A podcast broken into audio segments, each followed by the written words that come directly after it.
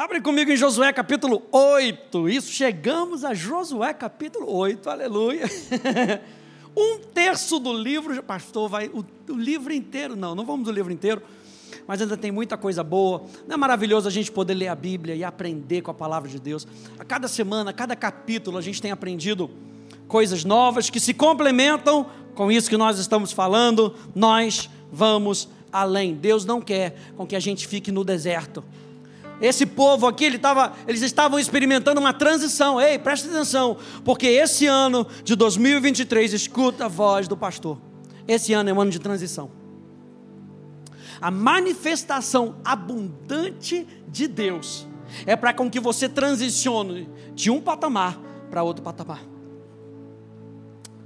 Essa série é para te ajudar a ver que a gente pode cruzar o Jordão. E cruzando Jordão, a gente entra na terra da promessa a gente entra na realidade que Deus tem para mim e para você. Não dá mais para acampar em 2022. Não dá mais para ficar para lá, aquele lado da, da margem. Não, nós vamos cruzar o Jordão. E a gente já viu que milagre nos ajuda a cruzar o Jordão. Não é na sua força, não é na minha força. É no milagre que Deus vai fazer para que você entre na terra prometida. Naquilo que Deus falou que você onde você vai entrar. E a gente viu semana passada, Josué capítulo 7, falamos da história de Ai. E nós falamos que a história de Ai é um relato bíblico que nos serve de alerta contra as nossas próprias maneiras. Um relato bíblico de como o pecado pode nos parar nessa jornada. Mas quando a gente entra no capítulo 8, a gente vê que essa história, a mesma história de Ai, pode ser um relato bíblico de esperança. Para que possamos experimentar o que Deus promete, nós precisamos nos render à Sua graça constantemente. Semana passada, a gente falou de um lugar de derrota.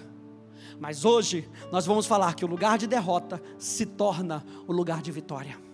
Deus não quer com que você passe de fase sem experimentar o que você precisa experimentar.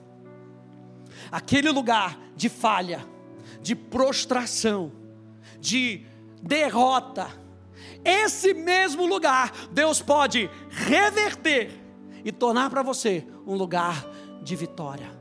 Não há derrota, preste atenção, não há derrota que Deus não possa transformar em vitória. Então não fuja do processo. Fala para duas pessoas, fala: não fuja do processo. Não fuja do processo. E a gente viu em Josué capítulo 7 que Deus pede para eles: resolvam o problema de vocês. Porque se vocês não resolverem o problema, vocês não podem resistir ao que está para frente. E no final do capítulo 7, eles resolvem o problema. E aí a gente vê então Josué capítulo 8. Leia aí comigo. Diz assim: Então disse o Senhor a Josué: Não temas e não te espantes. Por quê? Porque Deus é um Deus de encorajamento. A gente viu em 2 Crônicas como Joiada tinha ensinado Joás. E aí Joás se afasta e Deus manda profeta, Deus manda palavra profética para dizer: vem para junto de mim. E Deus faz a mesma coisa aqui em Josué capítulo 8.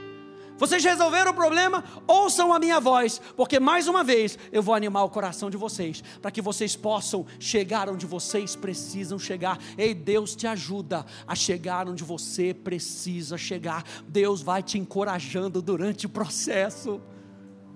Deus vai te encorajando.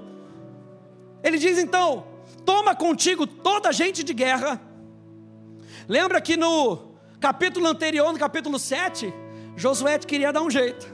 Não, manda só 3 mil. 3 mil tá bom. Ai, é pequenininha. Não era essa a estratégia de Deus. E a gente vê aqui no capítulo 8: toma contigo toda a gente de guerra. A gente às vezes experimenta isso no futebol, né? Não, é um timinho lá da terceira divisão. Não, é amistoso. Bota os caras do, do, terceiro, terceiro banco. Aí pede. Não, a culpa é do que era o terceiro banco. Se fosse o primeiro. Então por que, que não colocou o primeiro? O primeiro time. Deus está falando, coloca todo mundo. Coloca esse povo para entender que o povo está preparado para a guerra. Eu estou com o povo. Chama todo o povo de guerra e levanta-te e sobe a Ai. Veja só a palavra de Deus. Olha que tenho dado na tua mão o rei de Ai e o seu povo e a sua cidade e a sua terra. Farai pois a Ai e a seu rei como fizeste a Jericó e ao seu rei salvo que para vós tomareis os seus despojos e o seu gado, põe emboscada a cidade por detrás dela. Você lembra que em Jericó, a gente falou isso na semana passada, em Jericó, todo despojo pertencia a Deus. Era a primeira guerra deles ali na, ali na, na terra prometida, Jericó, como se fossem as primícias para Deus. Tudo que vocês conquistarem em Jericó é meu. Mas quando vai para Ai, Deus fala: o despojo é de vocês, é tudo para vocês. Se Acã tivesse esperado, ele teria desfrutado sem problema algum do desejo do seu coração. E muitas vezes as pessoas têm desejo no coração de talvez enriquecerem, de talvez terem um pouco mais de dinheiro. E aí Deus fala: se você tivesse esperado um pouquinho mais, eu tinha feito chegar na sua mão, ao invés de você tentar roubar, ao invés de você tentar e furtar. É Deus quem nos faz prosperar. Quem está comigo aí? É Deus quem nos faz prosperar. E muitas vezes Ele está segurando só para que você aprenda a depender dEle. Deus não é um Deus mau, Ele é um Deus bom e Ele quer com que você experimente tudo aquilo que você pode experimentar no tempo certo. A gente está falando sobre isso nas quartas-feiras.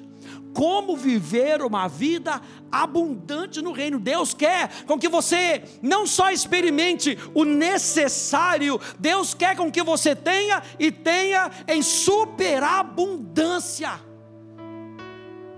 A vida que Deus tem para mim, para você, é uma vida superabundante. Jesus diz: Eu vim para que vocês tenham uma vida superabundante.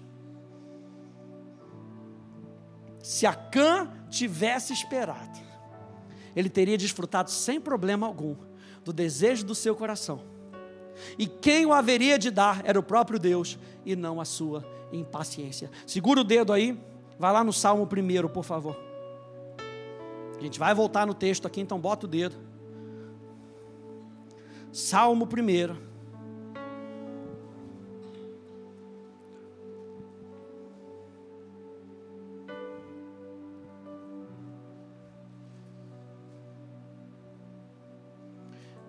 Diz lá, bem-aventurado, feliz, próspero, em paz. É aquele que não anda no conselho dos ímpios não se detém no caminho dos pecadores, não se assenta na roda dos escarnecedores. Pelo contrário, o seu prazer está na lei do Senhor, e na sua lei medita de dia e de noite. Verso 3: Ele é como árvore plantada junto a uma corrente de águas. Sabe o que isso quer dizer? Que essa árvore traz, pega os seus nutrientes de onde tem um rio. E você entende que a fonte desse rio é o próprio Senhor Jesus. Então ele está falando de uma árvore que conhece de onde vem essa fonte. Ele não fica tentando buscar, ele sabe onde é que está o rio. Ele sabe onde é que está a fonte.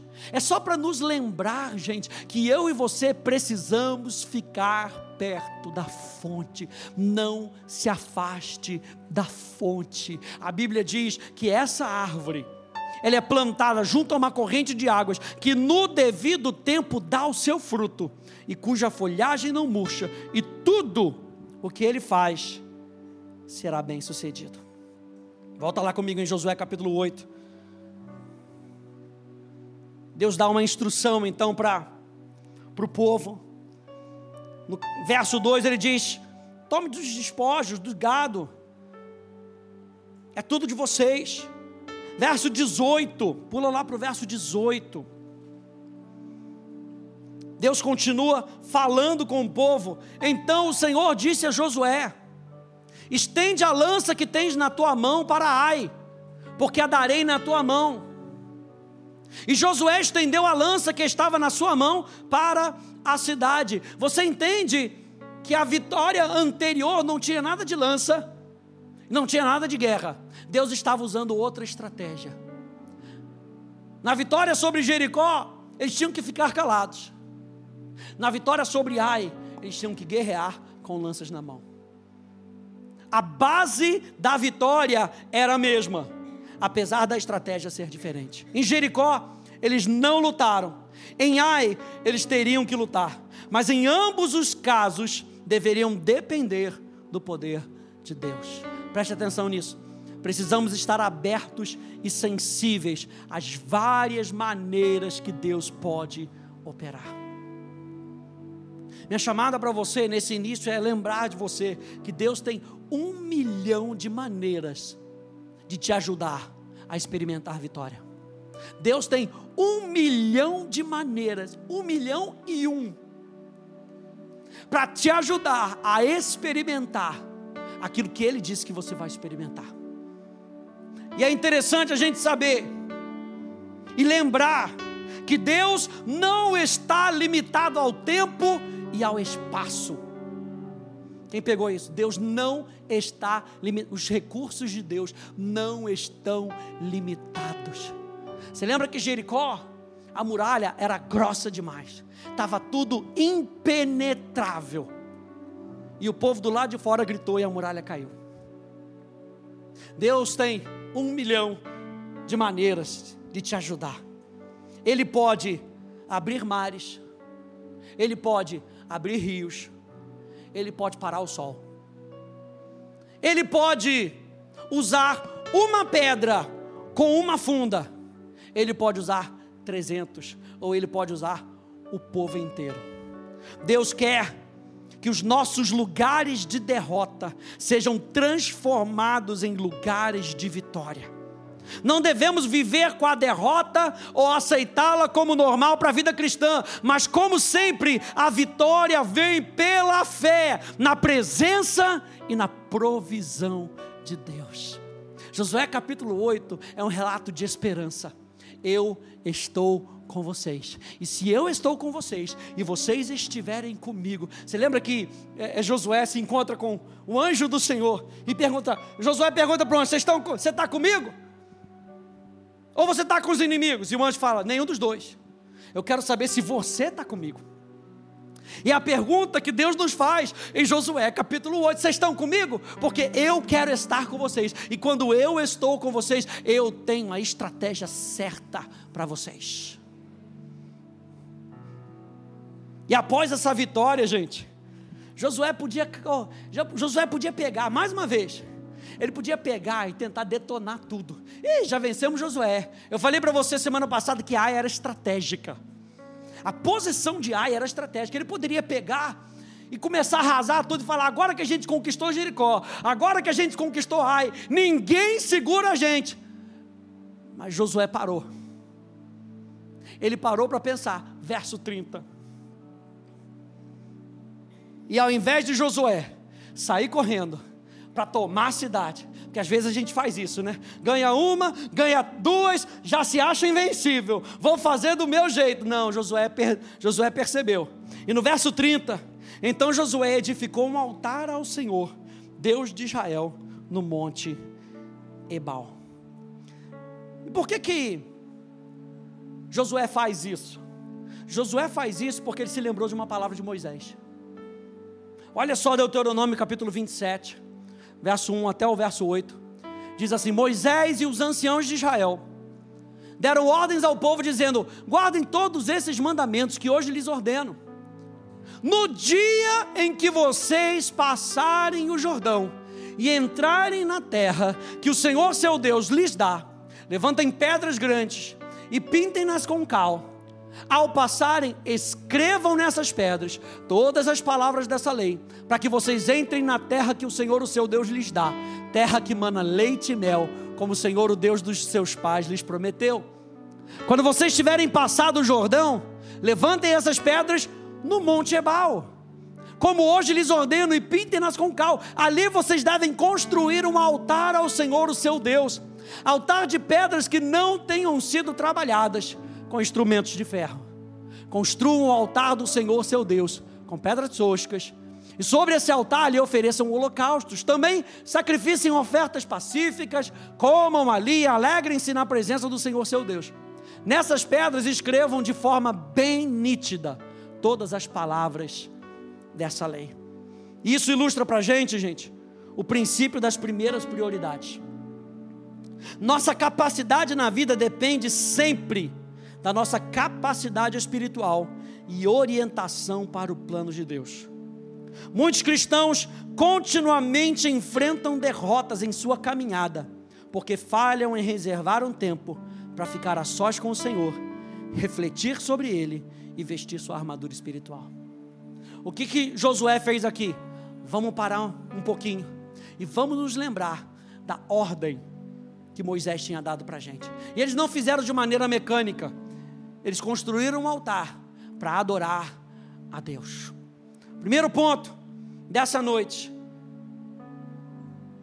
Esse momento foi registrado com três eventos principais. E o primeiro é que eles precisavam levantar um altar de pedras não trabalhadas. Verso 31 de Josué, capítulo 8, diz assim: Como Moisés, servo do Senhor, havia ordenado aos filhos de Israel, a gente leu em Deuteronômio, segundo o que está escrito no livro da lei de Moisés, a saber, um altar de pedras toscas, que não tinha sido trabalhados com instrumento de ferro. Sobre esse altar, ofereçam holocaustos ao Senhor e apresenta e apresentaram ofertas pacíficas. E o que eu acho interessante, gente, desse altar, e é um altar muito específico. Você vê outros altares, você vê o altar do, do tabernáculo de Moisés, era um altar magnífico. Mais para frente, o altar do tabernáculo de Salomão, do templo de Salomão, era magnífico. Mas quando eles entraram na terra, Deus falou: Eu não quero um tabernáculo desse, eu não quero um altar desse jeito. Eu quero um altar simples. Eu quero um altar simples para lembrar que vocês precisam completamente negar o humanismo e a salvação pelas obras. Esse altar mostra que os seres humanos não podem acrescentar nada à obra de Deus para a salvação ou para a nossa espiritualidade. É tudo pela graça de Deus, através da obra do Pai em Cristo Jesus. É um altar que a única coisa que eu faço é trazer as pedras. Jesus, e aqui no texto ele está falando: não precisa trabalhar isso que vocês vão me apresentar, com base na obediência que vocês vão trazer, é suficiente. A cruz é suficiente. Alguém pode dizer amém a isso? A cruz é suficiente para as nossas vidas. O que nós fazemos, gente, não impressiona a Deus. Ele quer uma adoração simples. A base da nossa adoração é um coração transformado. Você sabe que para a sua adoração, e a gente aqui tem uma excelência, excelência de músicos, excelência de instrumentos, excelência no, no, no, no aqui no, no, no nosso auditório, a gente quer melhorar, mas tudo isso não serve para nada. Se o nosso coração não estiver voltado para Ele de maneira simples, tudo que Ele quer é a simplicidade do seu coração. A gente vê em Coríntios que Paulo fala: Nossa, eu temo com que a semente engane, a, a serpente engane vocês, assim como enganou a Eva, tirando ela da simplicidade do seu coração. E essa passagem aqui, Josué capítulo 8, lembra que eles acabaram de vencer. Eles não correram para a próxima batalha, eles lembraram que existia uma ordem. Qual era a ordem? Levantem um altar de adoração. E esse altar de adoração é um altar simples. Olha, 2 Coríntios 11, 2 e 3. Tenho zelo por vocês, diz o apóstolo Paulo, com o zelo que vem de Deus. Pois eu preparei vocês para apresentá-los como virgem pura a um só esposo que é Cristo. Esse altar estava querendo dizer: vocês pertencem a Deus e somente a Deus. Por quê? Porque a região de Jericó, a região de Ai, era uma região idólatra. Então eles estavam conquistando, meu Deus, eles estavam conquistando a terra, e no meio daquela terra, ao invés de fincarem uma bandeira para dizer pertence a esse povo, eles levantaram um altar dizendo pertence a Deus. Meu Deus! Com que a gente, ao entrar na nossa terra prometida, na promessa que Deus tem para a gente, a gente não coloque uma bandeira com o nosso nome, a gente levante um altar para dizer pertence a Deus. E ele continua Temo que assim como a serpente, com a sua astúcia, enganou Eva, assim também a mente de vocês seja corrompida e se afaste da simplicidade e pureza devidas a Cristo. Você lembra que eles, essa era uma geração posterior à geração que tinha saído do Egito. Portanto, os pais deviam contar para os filhos: Nossa, no Egito Olha, o negócio era excelente. O altar do Egito era uma coisa linda. E você vê que quando eles saem, estão ali diante daquela montanha e Moisés não desce. E Moisés morreu. Vamos fazer um bezerro de ouro. Porque era a relação que eles tinham. Eles precisavam de algo visto, de algo que eles podiam ver. Essa geração morre no deserto. A geração que está entrando em Jericó é a geração posterior. Então, provavelmente tinha uma influência da geração anterior. Então, Deus está falando: vamos esquecer da forma do Egito. Vamos esquecer como o Egito faziam as coisas. Eu quero algo simples. Eu quero o seu coração. Porque no Egito, gente, olha só que beleza. Olha só que trabalho, gente. Isso é uma peça de um altar.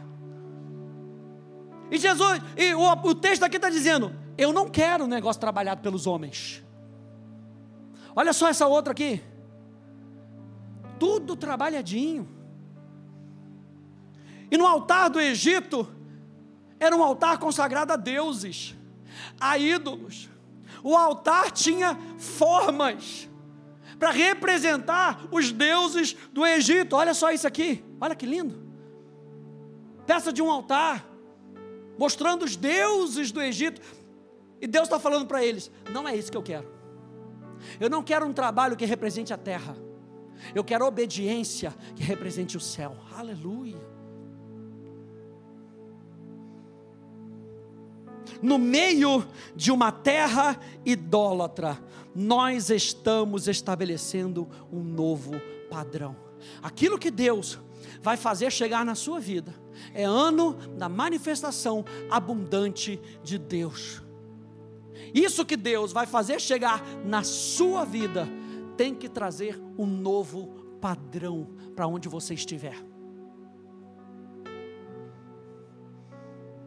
Êxodo capítulo 20, verso 25 nos lembra: se vocês fizerem um altar de pedras para mim, não o façam de pedras lavradas, porque se é de pedra lavrada, você pode dizer: olha como é que ficou bonito, ah, olha a minha excelência. Olha como é que o altar que eu construí é melhor do que o do Lu. E o do Lu está meio tortinho. Ele usou a medida errada, mas o meu, meu Deus, meu Deus. Cortei certinho, cortei bonitinho, as pedras estão encaixadas, e Deus já deixou isso lá em Êxodo: não o façam de pedras lavradas, pois se fizerem uso de ferramentas, vocês terão profanado o altar. O ponto dessa sessão aqui de Josué capítulo 8, é aqueles que adoram esse Deus Santo, devem preservar a santidade na maneira como adoram. Eles adoram onde Ele aponta, da maneira que Ele prescreve, com as bênçãos que Ele promete. O altar tem que apontar só para Deus e não para minha habilidade. O milagre tem que apontar para Deus e não na maneira como eu orei para receber o, o, milagre, ou não é, é, focar em quanto eu dei para receber o milagre. O milagre tem que apontar só para Deus. Milagre é de Deus. Verso 32 nos leva para a segunda parte.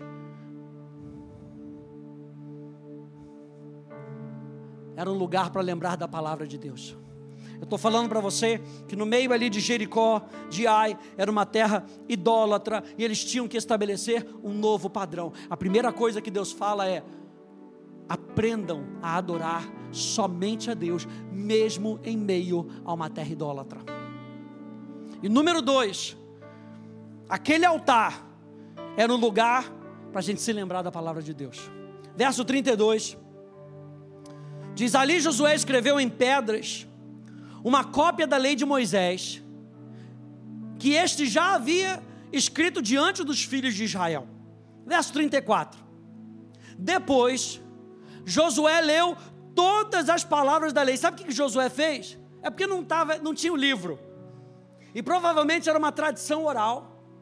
Josué leu, depois, depois você, quando você tiver um tempinho para parar nos seus, nos seus estudos, na sua meditação, o que, que Josué leu aqui que ele leu o livro da lei? Ele leu de Deuteronômio capítulo 5 até o capítulo 26. Ele pegou, sentou o povo e falou: Vamos ler a palavra de Deus. E a Bíblia fala então que Josué leu todas as palavras da lei a bênção e a maldição, Deuteronômio 27 e 28, segundo tudo o que está escrito na lei. Verso 35: Palavra nenhuma houve de tudo o que Moisés ordenara, que Josué não lesse perante toda a congregação de Israel. E as mulheres, e os meninos, e os estrangeiros que andavam no meio deles, eles leram a palavra de Deus para que a gente possa criar uma nova cultura, onde quer que a gente esteja, e a gente não seja roubado por causa das bênçãos. Número um, levante um altar de adoração, onde Deus é o centro desse altar. Número dois, não se esqueça da palavra que Deus nos dá. Não se esqueça de encher o seu coração com a palavra de Deus, para que você não seja corrompido pelos costumes de onde você estiver. O problema não é onde nós estamos, o problema é o que nós temos feito onde nós estamos. Eu e você temos um Deus que habita dentro de nós. Eu e você fazemos parte de uma cultura que é mais poderosa do que a cultura desse mundo. Eu e você temos um Deus que é mais poderoso do que o Deus desse século. Eu e você servimos a um Deus que nos ama tanto, que Ele nos capacita a vencer as adversidades. É um Deus que nos abençoa para que o reino dele seja estabelecido. A bênção de Deus na sua vida é para que o reino de Deus seja estabelecido. E quando o reino de Deus é estabelecido, o rei se assenta no trono, governa, comanda e acaba a palhaçada do inferno. Meu Deus! Todas as bênçãos, eles leram todas as bênçãos e todas as maldições, verso 34. Ou seja, Josué mostrou ao povo a bênção de viver com Deus e as consequências de se viver sem Ele. Josué, quando leu a palavra de Deus, ele não só leu a parte boa, ele deu, gente, a gente já aprendeu com, com ai, não já aprendeu com ai? Que se a gente não fizer da maneira de Deus, dá ruim. Então, deixa eu ler para você as bênçãos de se viver com Deus e as consequências da gente não viver com Ele. Jeremias capítulo 17, aqui na tela, verso 5 a verso 7, na Bíblia Amplificada Clássica, diz assim: diz o Senhor, maldito, com grande mal, o homem forte que depende e confia na fragilidade humana, fazendo da carne fraca, da carne humana, o seu braço, e cuja mente e coração se desviam do Senhor. Pois ele será como um arbusto ou como uma pessoa nua e destituída no deserto, e ele não verá nenhum bem vir, mas habitará nos lugares áridos do deserto, em uma terra salgada, desabitada, mas abençoado é o homem que crê, que confia no Senhor e cuja esperança e confiança é o Senhor. A palavra maldição aqui, gente, é a palavra hebraica arer, E a palavra maldição tem o sentido de remover a influência divina. Então, quando Deus está declarando que maldito é o homem, é porque ele se afastou de Deus. E esse homem não se coloca mais debaixo da influência divina. A palavra maldito significa ou tem a ideia de uma situação onde Deus não está presente. Então, quando Deus está, ali é lugar de bênção. Onde Deus não estiver, não é para a gente estar. Porque se Deus não estiver ali, meu Deus, ali se torna um lugar de maldição. Ali se torna um lugar onde Deus não consegue nos influenciar. Veja, em todo momento, cada descrição é Deus tentando nos influenciar, é Deus tentando nos chamar para perto de si, é Deus tentando chamar a nossa atenção, para que a gente possa andar com Ele a cada momento. O apóstolo Paulo, ele tinha sua consciência limpa, quando ele diz lá em Atos capítulo 20, verso 27, porque nunca deixei de vos anunciar todo o conselho de Deus. O que, que Josué falou? Ele falou de toda a lei, falou da bênção e falou da maldição. E Paulo aqui em Atos 20, ele faz essa declaração: Ó, oh, estou com a minha consciência limpa, porque nunca deixei de vos anunciar todo o conselho de Deus. E um pouco mais para frente, em Atos capítulo 24, diante de Félix, ele falou a respeito da justiça, do domínio próprio e de julgamento futuro. E quando ele fala sobre essas coisas, a Bíblia diz que Félix fica com medo. Porque na realidade, Félix queria ganhar uma graninha com Paulo. E ele vai e fala de justiça. Ei, Félix, domínio próprio e julgamento futuro. Aí Félix fica com medo e fala: Com licença, que eu vou dar um pulinho ali. Acho que eu estou ouvindo minha esposa me chamar. E ele dá um migué e foge de Paulo. Mas Paulo não deixava de anunciar o que precisava ser anunciado. Por que, que isso é importante, gente? Eu vou terminar com isso.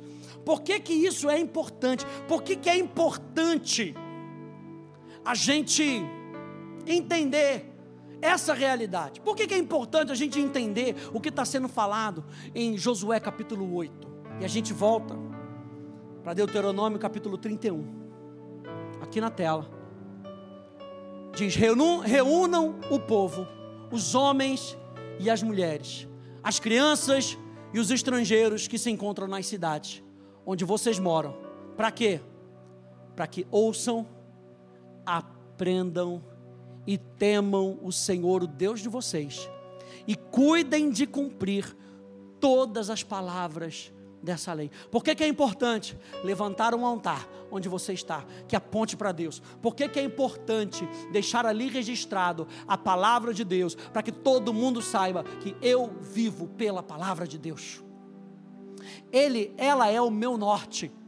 E ele está falando aqui, Moisés fala em Deuteronômio 31, faça isso para que outras pessoas ouçam, para que outras pessoas aprendam e para que outras pessoas temam o Senhor, o seu Deus, o meu Deus. E aí ele termina dizendo: e para que os seus filhos, que não a souberam, ouçam e aprendam a temer o Senhor, o seu Deus, todos os dias que viverem na terra em que passando o Jordão, vocês vão entrar e da qual vocês tomarão posse. É todos os dias. Quando vocês se lembrarem da vitória de Ai, vocês vão se lembrar que tem um altar naquele lugar. E naquele lugar tem, naquele lugar tem um altar que nos lembra da palavra de Deus, para que todos os dias, todos os dias que vocês viverem, quando você olhar para aquela vitória que Deus te deu, ano da manifestação abundante da presença de Deus. Quando você olhar para aquela promessa que se concretizou todos os dias, vocês vão se lembrar que foi o Senhor que fez isso na minha vida e na sua vida. Não, não vamos tomar posse da promessa só para dizer que somos abençoados. A promessa se concretiza para que Deus seja conhecido. Promessa se concretiza para que Deus seja conhecido. Fique de pé, por favor.